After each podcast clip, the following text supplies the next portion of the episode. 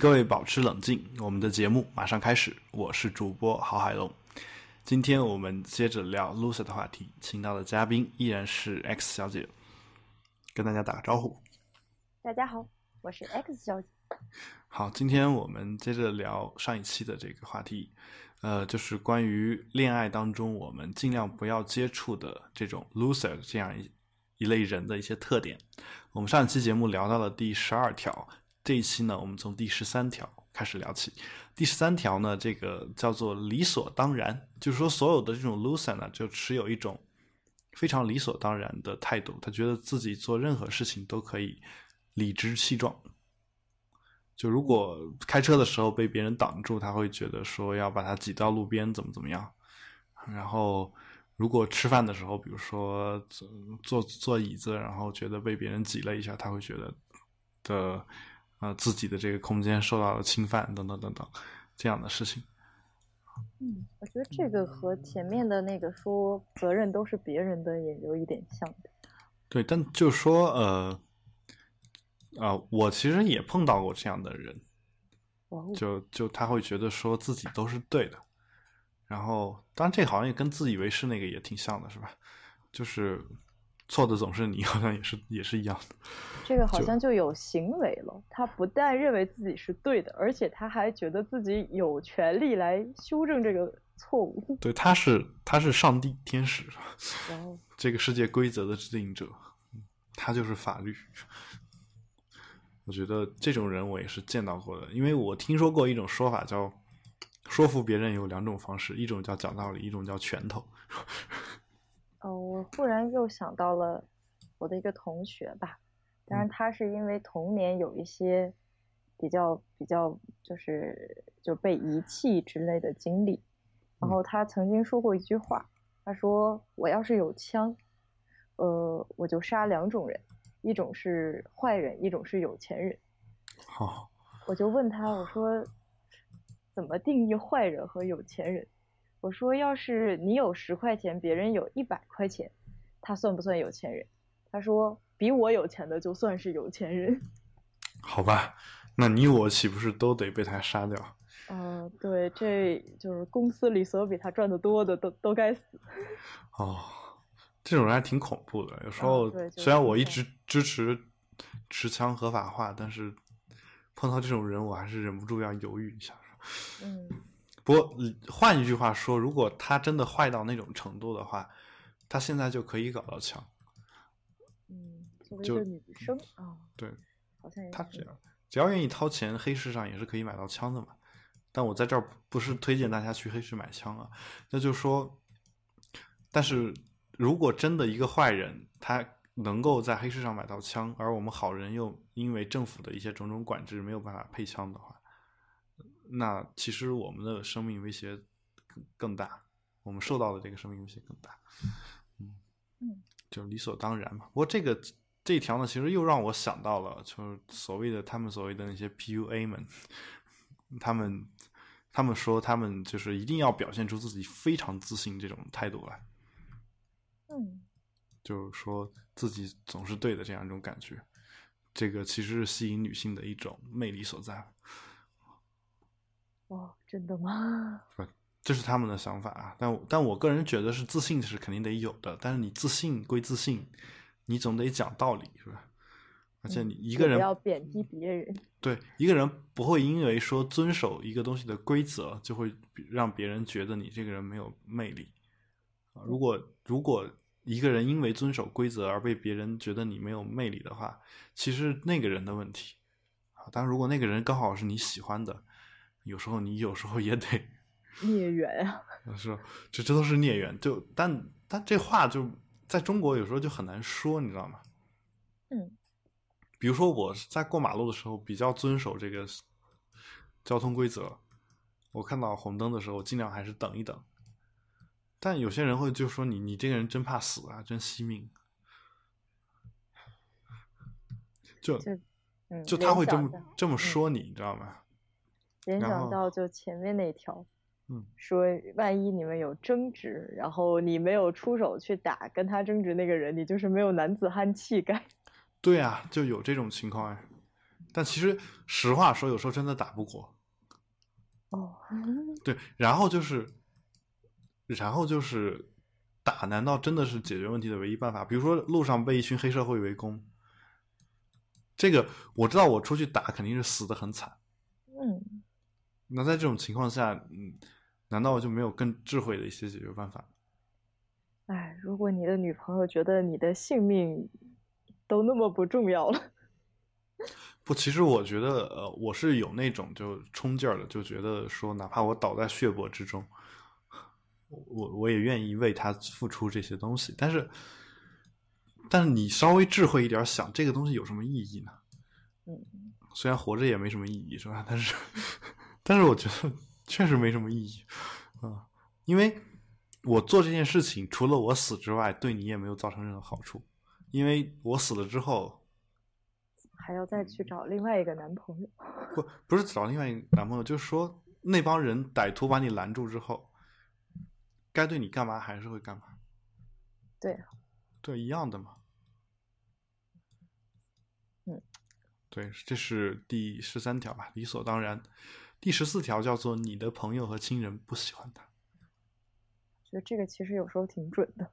对，一一一般就是说说句实话，就是呃，有一些人去相亲嘛，嗯如果这个相亲的对象是你父母曾经见过并且很了解的人，一般还说不定真的就比较合适，因为父母其实对你的了解要远远大于其他人。对他也许不了解你的观点，比如我在《保持冷静》里面说的很多观点，我的父母到现在都不太了解。但是他有可能了解你是一个什么性格的人，或者说他知道你是一个什么样性格的人，或者说他跟你在一起如果很舒服的话，他们跟你在一起很舒服的话，他找到的这个要给你介绍的这个人，跟他待在一起的那种感觉也跟你有点类似的话，或者说觉得也很舒服的话，可能真的就适合跟你待在一起吧。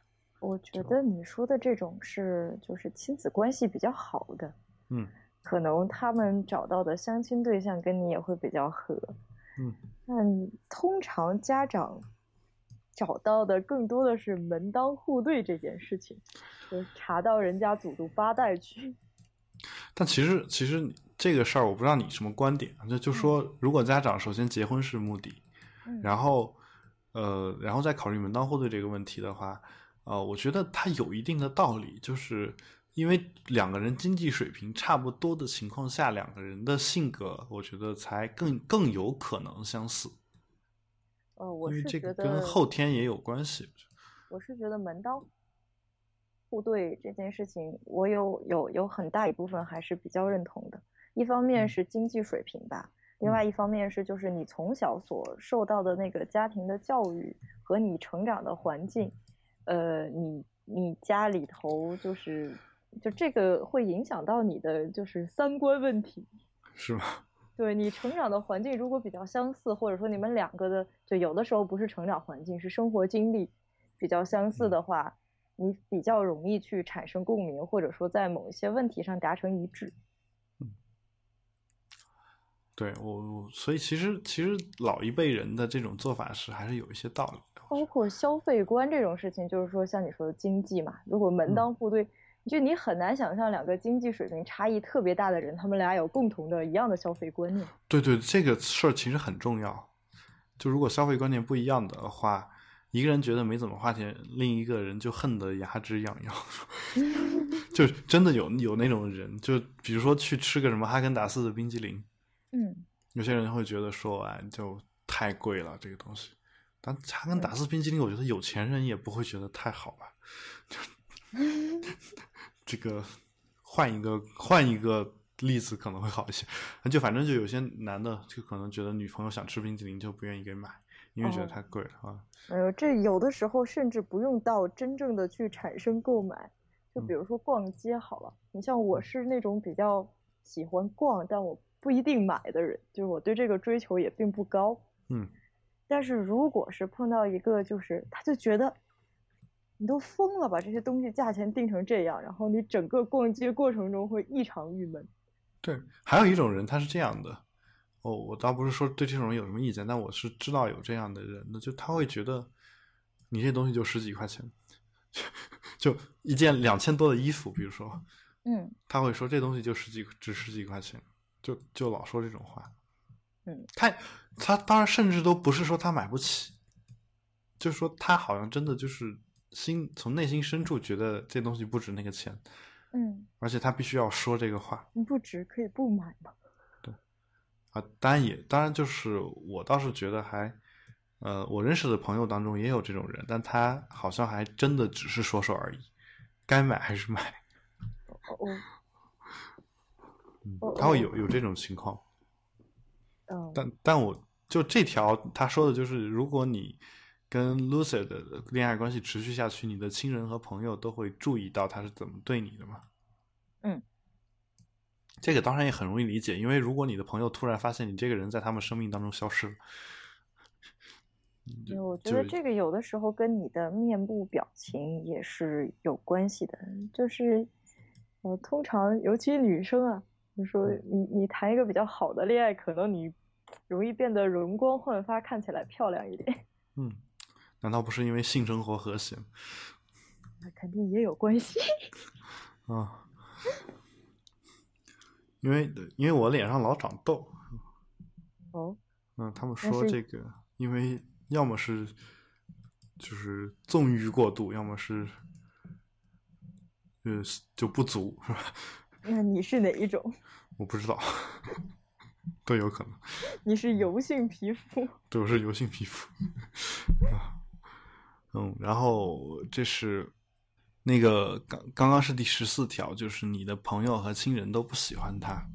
嗯，然后我们再来看第十五条，叫做坏故事。当一个人讲述自己的故事的时候，你经常可以了解到这个人的性格。嗯，俗话说，给他足够长的绳子，他最终会把自己吊死。啊，这好像是外国的一个俗话啊，中国好像真的没有。嗯，他说听别人叙述自己的过去，让我们了解他们是怎么看待自己、他们的兴趣以及他们怎样想怎样讨好我们。然后就说 Lucid 会讲述关于暴力、侵犯、冷漠待人以及拒绝别人的故事。哦，我看到这个，我第一个感觉啊，嗯就是忽然想到了，就是招聘，嗯。其实找男朋友这件事情，或者说找女朋友，某种程度上也有点像招聘吧，嗯。挑选。哦然后其实就是，呃，就一个人如果他在每一份工作都失败，或者说他都因为同样的原因去离职，就是第一份工作是因为领导差，第二份工作也是因为领导差，第嗯。三份工作还是因为领导差，或者说都是因为压力大，就嗯，通常是这个人自己有一点问题。对，如果他交的每一个前男友和前女友都是奇葩的话，嗯，那对。对，就就嗯，他倒不一定是奇葩了，他也有可能是个很好的人，然后把每个人都惯成了奇葩。也有可能人家本身就也没有惯成奇葩，是他自己太奇葩，觉得每个人都是奇葩。呃，对，就两种可能性都有，但嗯自己通常是有点问题的。嗯，不过就是这个事儿的话，其实也是一个经验之谈，所以有时候也是需要就是真的去观察。大家就真的遇到这么一个人呢，也不妨多观察观察。我觉得也是也是这个样子。倒是说我我觉得呃呃怎么说呢，就真的也有那种吹牛放炮的。呃出出来跟别人吹嘘说，我就不怕老婆，我老婆想怎么打就怎么打，就这种人，就也许他没有动过手，但他这么老这么说，可能也是有一些问题。他反映了他的一种观念吧。如果他说的是这句话的话，嗯他认为就是打老婆这件事情是值得骄傲的。嗯，就他认为不怕老婆是值得骄傲。怎么又回到了原来那个话题？就是嗯嗯，好那个说坏故事这个事情，我觉得这跟口头简历嘛，嗯 筛选口头简历，叫 presentation。嗯嗯，就过去行为决定决定未来行为。好，反正如果能改的话，我觉得还还是有可能变得更好的吧。那就是一般人这种江山易改，本性难移。从过去也有一定道理，我觉得。对，从从从过去预测未来，可能还是有点靠谱的。当然，我们每个人其实都是一种善于从过去预测未来的一种动物。对。就我们哪怕一个事情经历过一次，可能就从此对这个事儿就有了一个很深刻的记忆。如果你买了某个牌子的电脑坏过一次，有可能以后再也不买这个牌子的电脑了。尽管你你这个统计样本从统计上构构成不了显著的意义。嗯。但是有时候会真有真有这样一种情况吧，因为归纳就是我们每个人最善于的一种学习方式。甚至我们会很简单粗暴的去归纳，就有一个例子的时候，就会觉得它是就是这个样子。至少是会有那种一朝被蛇咬的感心心理感受。对，所以就是说，呃，你如果真的见了很多这样的人的话，是可以，就是在这方面绷起一根弦的，是吧？嗯，我还是拿招聘来说，就是因为如果是以人事心理学上来讲。就是简历这件事情，就是在所有的筛选标准里，效度是最高的，嗯，而面试是最低的，对吧？就是所以你一见钟情一下，未必是碰到了个靠谱的人，但是你听他过去的故事，这个有效性可能是更高一点的。嗯，所以我们最好是让他做一个 presentation，嗯，所以就哪怕面试的话，也让他上去讲一段，不是说我们问问题。这个面试，嗯，因为因为我马马上我我我下周就有有几个面试要去做，当然我是面别人。哦，给笔试嘛，我觉得给笔试做作业这种效度会更好一点，是吧？嗯，反正我们笔试也是有的，反正到时候看吧。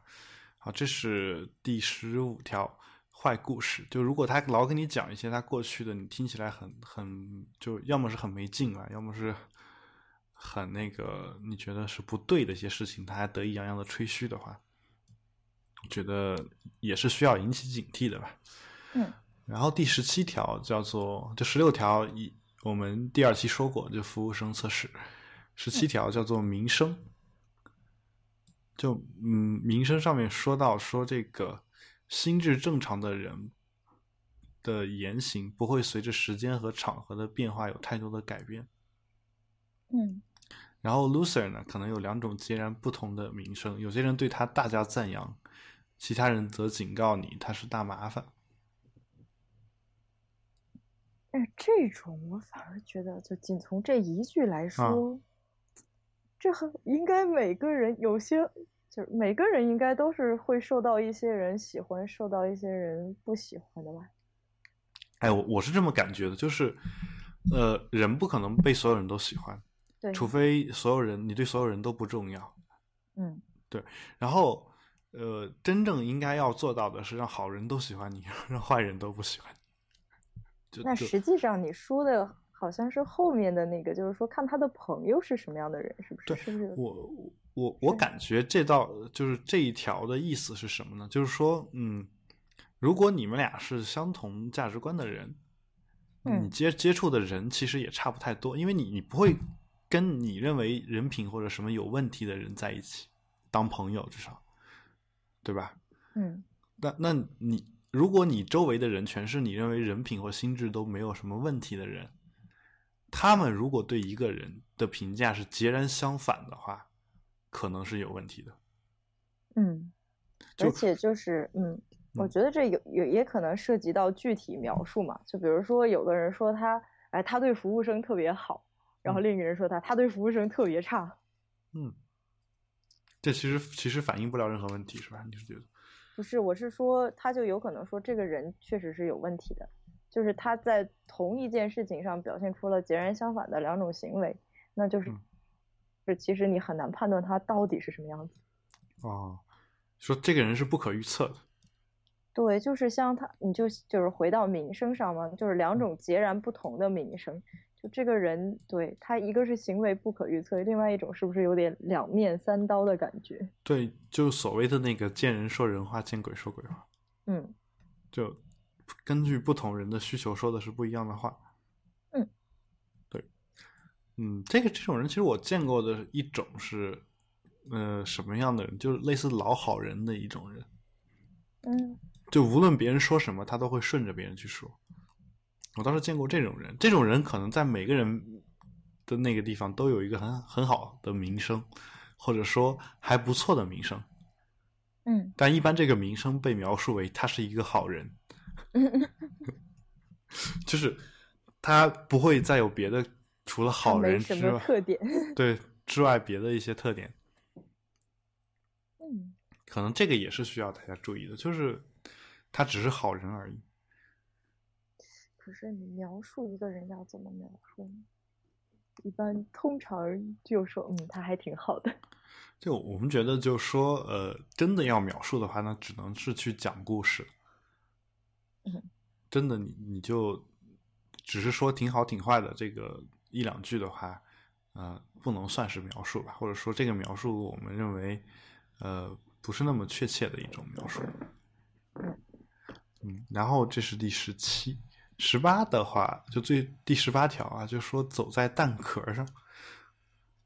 哟哦，这个还挺那个奇怪的啊。上面说过，说跟 loser 恋爱一段时间之后，你会有这么一些遭遇，说口头辱骂、爆怒火爆发，因为小事被反复盘问，就目睹他们对别人的什么的暴力威胁之类的。你会发现，你好像走在蛋壳上，不敢不敢挑起新话题，不敢提到你刚和某个朋友说过话或者见过面。也不敢质疑或批评 loser 的行行为。你没有办法体会到爱情的温暖和安慰，而是永远处在紧张状态中。哦，这个这好像前前段总结是不是？对，有可能是前段总结，但就是其实真的呃，有时候会有这种情况吧，我觉得，就是这个你呃，你会觉得说跟一些人说话，就是你对他的这个反应是不可预测的，哦，因为你说完之后，他有可能暴怒，有可能狂喜。哦，我是觉得这个好像是在说，就是说遭遇 loser 的这个人，他可以以他自己的情绪感受来判断他遇到的是不是 loser。嗯，我是我是这么觉得，就是说，呃，我们正常人，我们正常人就是，呃，我跟你聊天，然后你对某个东西就是不喜欢，嗯那我以后可能尽量会少说这方面的东西。嗯然后，我对你对某个东西可能特别喜欢，我说我说完之后你很开心，了我以后可能就说这方面的事情就无所顾忌。对，呃，然后长如果我们长期交流的话，我们大概就会判断出，说我接下来要说的这个话题，你到底会不会喜欢？嗯，对，那这个时候我说出来这个话题之后，呃，我会期待你是应该不会生气的。对，但但是有些就 loser 的话，他可能对你任何的新话题你都不可预测，他有可能有这种情况。嗯对，还有一种可能就是，你明明就是跟他在心平静气的去探讨一个问题，嗯但听上去就特别，他他就在他听起来就是你要跟他吵架。哦哦，这这种就是那种错误归因。对吧？我就所以说这个这一条还是之前那些条的一个总结，是吗？不是，我是我是觉得，就是一方面是说刚才说的是作为自己的情绪感受去判断你遇到的是不是 loser，另外一种就是就蛋壳上这个感觉我是没有过，我是会感觉就是说，当你跟一个人在一起的时候，你觉得你不是在云端就是在地下，就嗯是波动特别的大，要么就是从云端咵就摔到地下来了。但这个好像就是老老出现这种极端体验，反反而能给人带来一种就就特别的感觉，依恋的感觉吧。嗯，可能会有，但是这种安全感就会很差，但而且就会有这条中的感觉，就是紧张，嗯，就是你不知道你什么时候会会就摔下来嘛。嗯，好吧，就因为因为是你这个话让我想到了，就很多男的会带约会的时候会带第一次约会或者第二次约会对象去坐个过山车或者蹦个极之类的。就是有了这种极端的体验之后，呃，这女的会觉得两个人经历了一场大冒险，就更愿意跟这个人在一起。我是觉得那个云端是可以有的，但从云端回归的，就是我说的地上就不是地上，就是一种极端的，就是可能是心灰意冷的那种很悲伤的体验了。啊，就是已经到地底下了。从天堂，一个是天堂，一个是地狱。对对对对，基本是这种感觉了。如果你回到地面上是 OK 的。啊，好，这是走在蛋壳上。我们再看一下第十九条吧，说 loser 一般都很自我中心，然后自我膨胀，认为他他人的别人的感受都不算数，别人的意见都不算数。哦，就还是你永远是错误的。对，就你只要敢敢质疑他，他就觉得你不正常，然后你很让很让他恼火。这种就是刚愎自用，我觉得这个好像我觉得就描述的还是不够清晰。嗯，因为如果这个事儿特别极端的话，大家都受不了；但这个事儿一点都没有的话，又会觉得不够自信。嗯，他是有一句说：“你敢于质疑他的行为，使他很恼火。”啊，这是翻译的问题吧？嗯哼，啊，敢于质疑他的行为，呃，这个翻译没有问题。就是说，你你竟然敢质疑他的这个行为，他对你这这种感觉是非常恼火的。他是恼火质疑，哎，这就还是我觉得是前面那个问题是那个，他是恼火你竟然敢质疑，他是不是敌敌敌触和敌视所有的批评意见嘛？他的意思就是说，你敢于质疑他的行为这个事情，而不是说你质疑他的行为这个事情。他后面又说了一句，说别人一质疑他就会暴跳如雷。哦，因为他觉得你居然敢，你这么蠢，居然敢质疑我。那他这是在在地位上轻视我呀？我怎么就不能敢？对，我我倒是觉得说这帮人有一个特点，就是他会觉得。他对别人的要求是合理的，别人对他同等的要求是不合理的。就是如果如果他觉得他的意见是不容置疑的，凭什么别人的意见就是可以质疑的？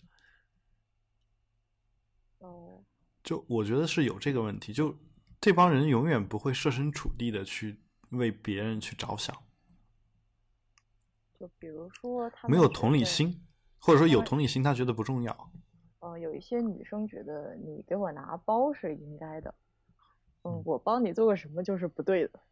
对，有有这样的想法吗？我帮你倒个水就是不对的，你帮我拿包就是应该的。我本人曾经在微博上受到过一些人的围攻，就因为我说了一句话，我说不给女生拿包是我的原则，就不给女朋友拿包是我的原则。哦，那你到底是不给女朋友拿包，还是不给女生拿包？就我说的这个意思是什么呢？就是说，呃呃，不管是女生还是女朋友啊，就只要是女性，嗯，其实这跟男女都没有关系。就是真的确实需要拿的时候，就是比如说你去个洗手间，然后让我帮你拎一会儿包，嗯，这个当然是没有问题的，这个谁都会做，这个都不分男女的，是吧？通常情况下所说帮女生拿包是什么？逛街的时候你要帮我拿包。对，逛街的时候是这样的，就是我觉得如果那个包已经沉到了说对一个女性来说是一个负担，嗯，我觉得我也是可以拿一拿的。但一般情况下，女生拿那个包只是为了拿着好看。我我我，这当然 是作为一个男性的一个偏见啊，就有些女性可能确实说包里面会装一大堆东西，但我其实基基本上没有见他们用过。就他带的那个东西，百分之八十的东西可能都是没有用过。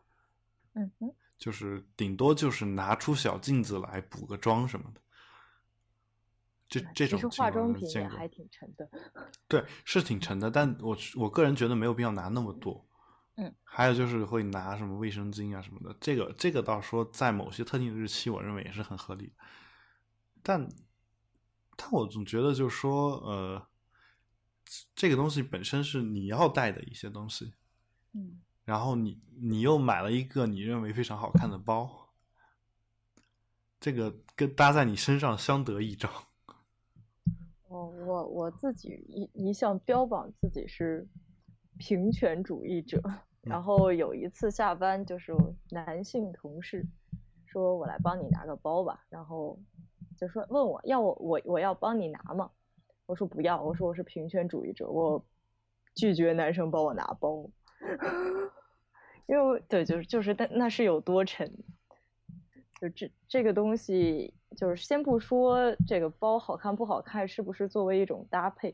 我觉得，就如果你追求的是平等，就是说你你就不要再就是既什么又什么吧，就是又让马儿跑，又让马儿不吃草。嗯，对我我我想那句可能更狠了一点，我就不不说。就既然，啊，算了，我不说了，又要立牌坊是吧？啊。对，然后就你既然追求平等，你每天在鼓吹说什么女的比男的挣的少了，又怎怎怎样，然后你这会儿又闲着没事，又来了一个女性特权。嗯，好吧，就反正就很多人都是这种感这种感觉嘛。然后我我我倒是觉得说拿个包呀什么的也也倒没有什么太大所谓，这看个人习惯吧。我是不太习惯去拿这个事儿。嗯，然后如果是确实很沉的话，我觉得是可以拿。不过你刚才说你是一个平权主义者，说完这句话之后，我怀疑是不是有很多人听到这句话之后，反而会觉得不是那么喜欢你了，因为你在中国这种情况下，平权会被怎样理解？我不太清楚。就是他会觉得说，呃，他们现在其实有些男性还会追求的是男权，他并不追求平权。呃，对，可能会，嗯，然后有些女性其实追求的也是男权，对，它是变相的一种男权嘛，就反正你负责赚钱养家，我负责貌美如花，嗯嗯，更何况他这个事儿怎么看？哦，我觉得这事儿的话，如果双方商量好了，那其实也可以算是平权。我觉得你负责赚钱养家，我负责貌美如花这件事情，就还没有那么就男权。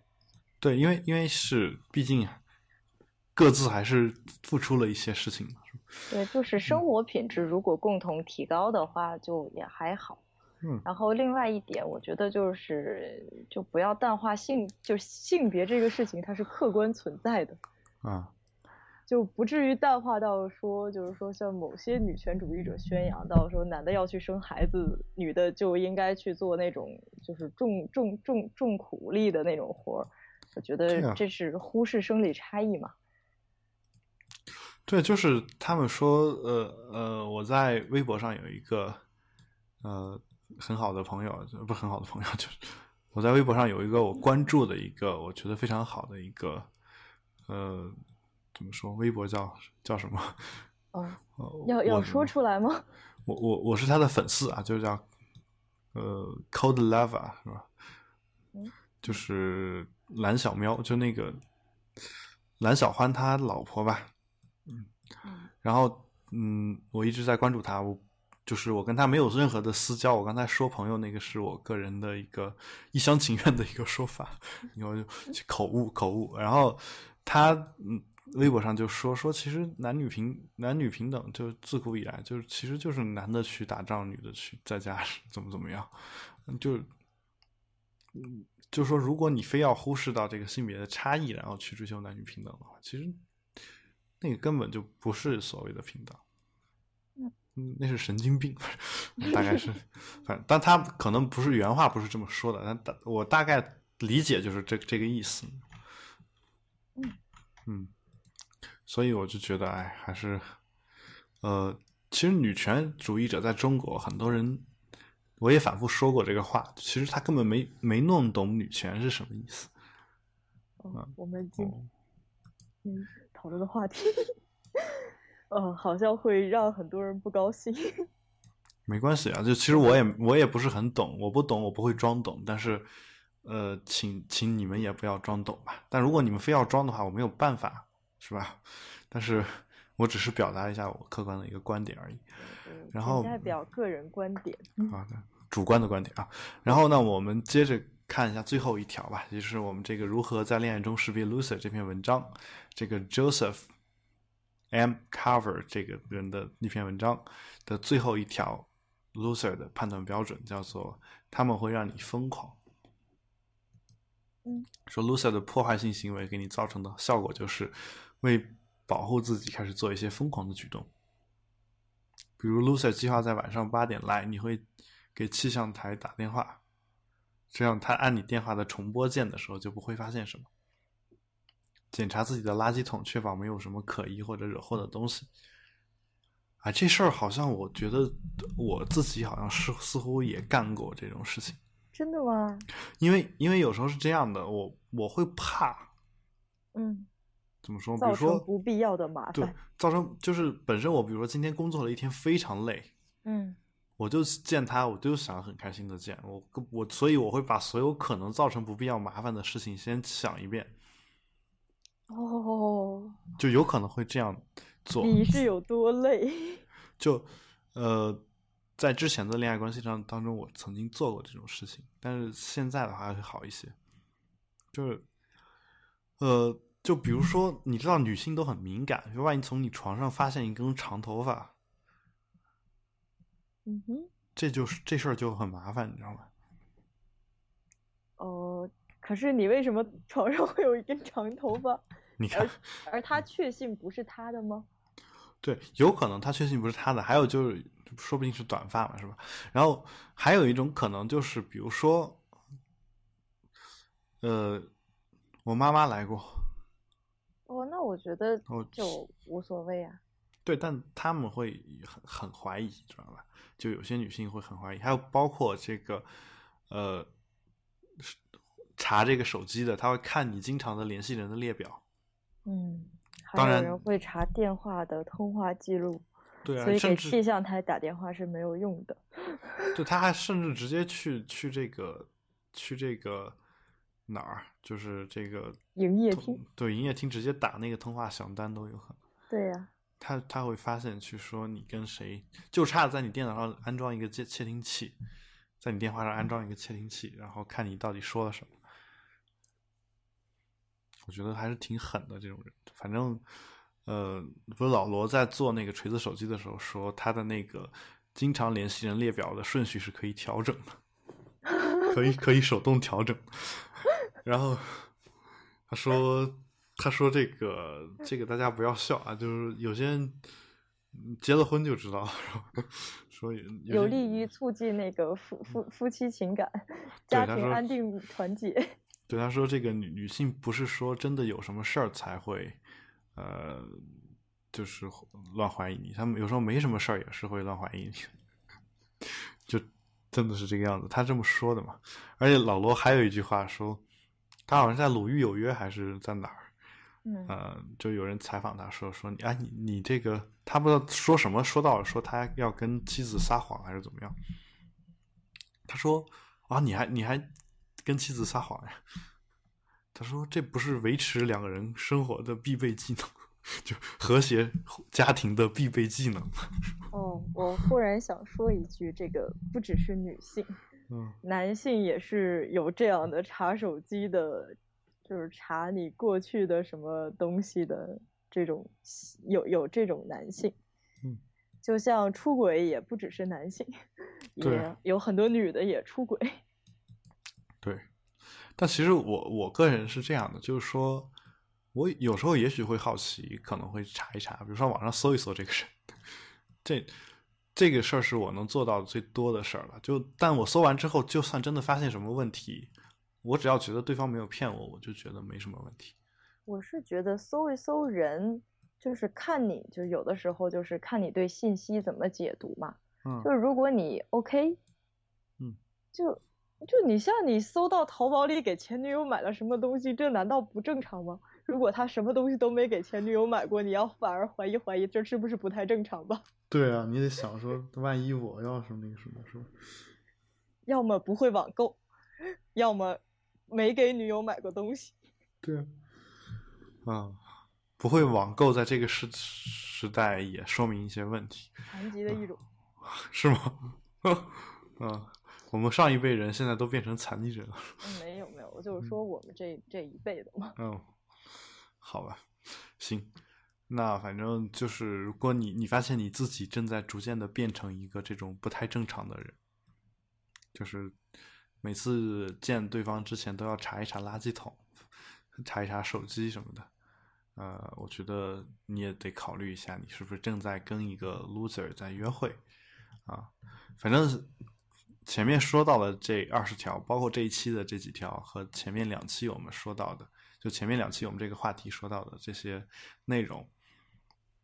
那如果你的男朋友或者女朋友有那么超过三项的话，那你可能真的就风险特别特别高。哦，就如果只要三项就就风险很高了哈。对，如果是只有一项的话，说明已经有了一定的风险。这就是这个作者是这么说的。嗯啊，就是说你可以看一看。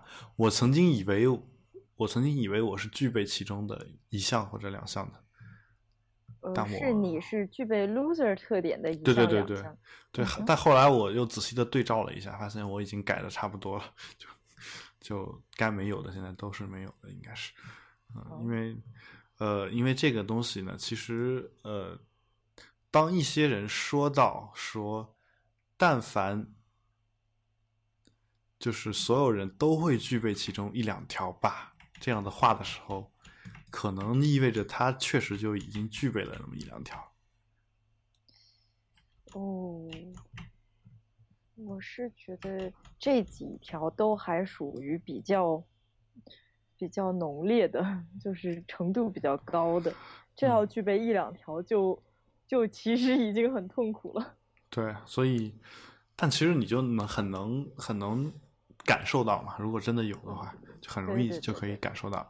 所以，如果一旦发现这种情况的话，呃，一般的说法就是尽量的去，呃，尽量的去能够分手就赶紧分手啊。分手完了之后呢，赶紧给自己呃找一两个这种心理医生。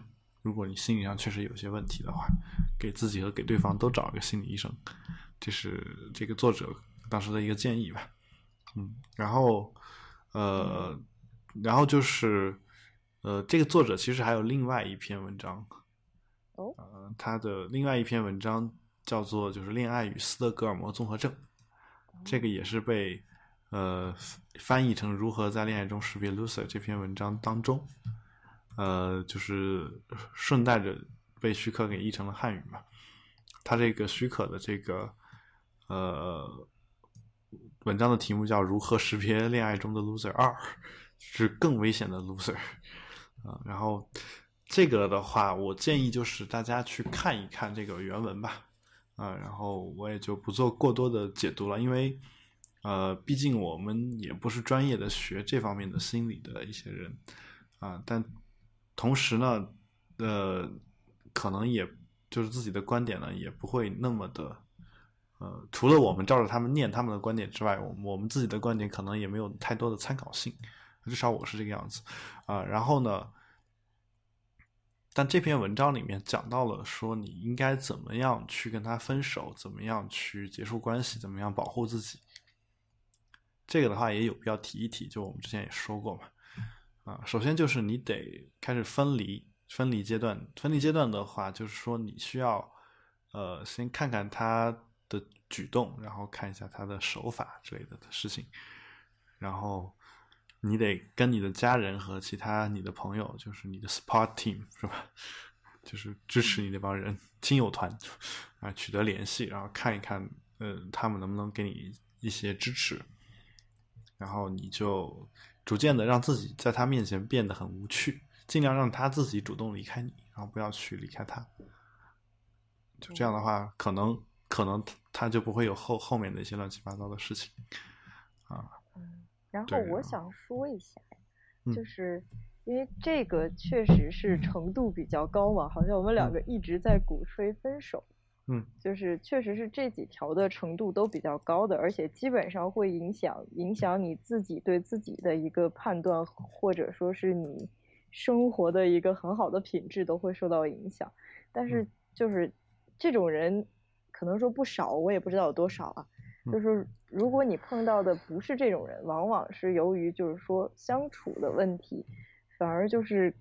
嗯，如果有可能，就是说，其实，在说选择的问题嘛，有的时候不是所有的事情都都需要以结束来作为一个解决的解决方案，嗯，反而是有很好的办法去去让这个关系朝更好的方向发展的，嗯。嗯，就是可以做一个程度低一点的相处的艺术吧，对，可以共同成长，因为因为有可能你会发现。对方是 Lucy 的同时，你自己也是，啊，就这样的话，你们俩互相就把自己的缺点约定一下，改一改，或者不约定的情况下互相改一改，我觉得也是非常好的。嗯，好，那我们今天的节目差不多就做到这儿，感谢这个 X 小姐来到我们的这个节目。关于 loser 的话题呢，也就此告一段落。希望大家在约会的过程当中，对这部分人有所警惕，不要遇到这样的人。也祝你们运气比较好吧，运气和我女朋友一样好。然后，呃，如果你对我们的节目有任何的想法和看法，或者有任何两性方面的问题，也欢迎通过社交网络与我们交流。我们的微博是“保持冷静播客”，播出的播，客人的客。我们的 Twitter 账号是 Keep Calm Podcast，也就是保持冷静播客的英文翻译。如果你想和我们私人取得联系，也欢迎给我发电子邮件。我的邮箱是郝海龙 at me 点 com，郝海龙 at me 点 com。同时也欢迎大家收听我和有才主持的科技播客《比特新生》，以及由我自己主持的海龙一声吼。感谢大家收听，请各位保持冷静，我们下期再会。再会。